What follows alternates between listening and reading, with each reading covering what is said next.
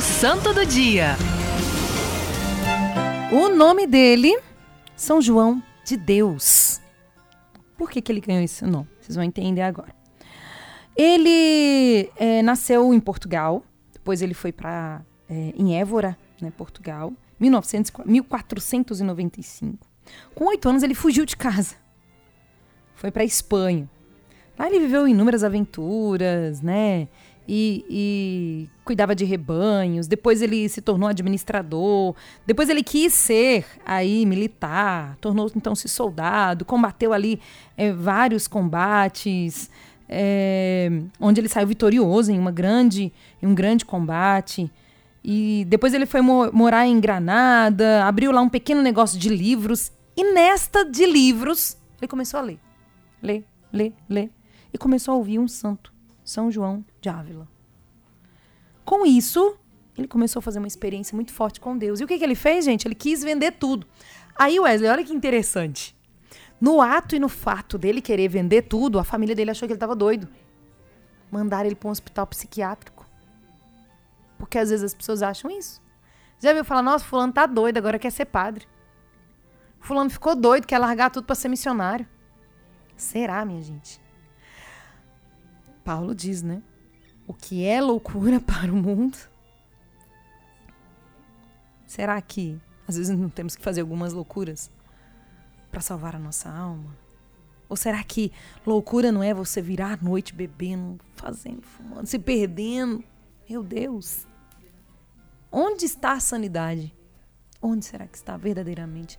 Naquilo que nos garante essa vida ou na vida eterna? E aí, gente, olha que. Mas o fato mais engraçado é. Nisso ele já tinha uma experiência com Deus. No que colocaram ele no manicômio, ele começou a perceber que lá aqueles homens e aquelas mulheres sofriam muito. E ele assumiu aquela causa. Saindo desse manicômio, sabe o que ele fez? Buscou uma vida religiosa, ele fundou uma congregação e ele abriu aí todo um processo e um projeto de evangelização e de cuidado para com essas pessoas. Olha que interessante, Wesley. Inusitado.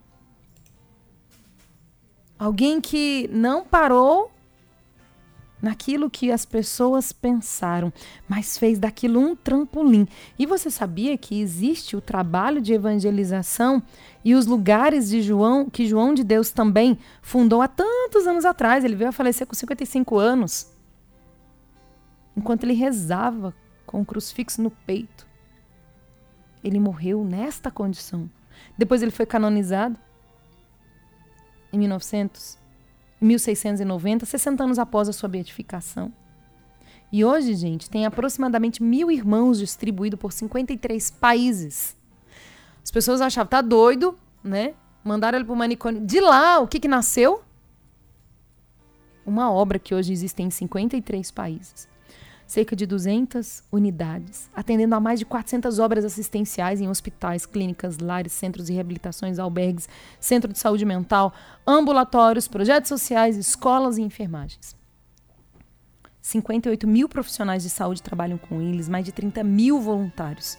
E no Brasil, eles estão presentes, né, como a Ordem Hospitaleira de São João de Deus, há 70 anos, que chegou aqui através dos irmãos portugueses. Eles chegaram aqui através dos irmãos portugueses. Estão presentes em Itaipava, Petrópolis, e em Aparecida do Taboão. Será que quando as pessoas nos jogarem no manicômio a gente vai ficar doido mesmo ou a gente vai aí mostrar aqui o que tem em nós, o que é de Deus em nós?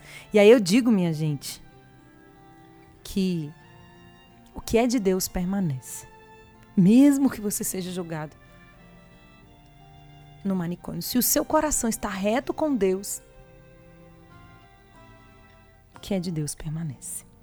Peçamos a intercessão deste homem que não parou na humilhação, porque é uma grande humilhação, né? Ser considerado como doido e ainda jogado no manicômio. E de lá nasce uma obra de Deus. O que, que tem nascido dos seus grandes sofrimentos, das suas grandes humilhações? São João de Deus, rogai por nós.